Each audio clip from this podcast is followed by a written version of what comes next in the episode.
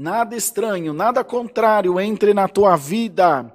Às vezes, irmão, o Senhor vem e toma alguma atitude na nossa vida, toma alguma deliberação na nossa vida, para nos livrar de um grande mal lá na frente, um atraso, um distanciamento de alguém, um negócio que você tinha por certo que não dá certo, e você deixa a revolta vir no teu coração, o Senhor te diz: Eu te fiz, eu te conheço e sou eu quem tem cuidado de ti. Apenas creia na palavra, vai regando a tua árvore, só não deixa faltar a fé. O que Paulo dizia: Eu plantei o evangelho, Apolo regou, mas é Deus quem dá o crescimento, irmão. Faz a tua parte, parte, porque a de Deus nunca falhará.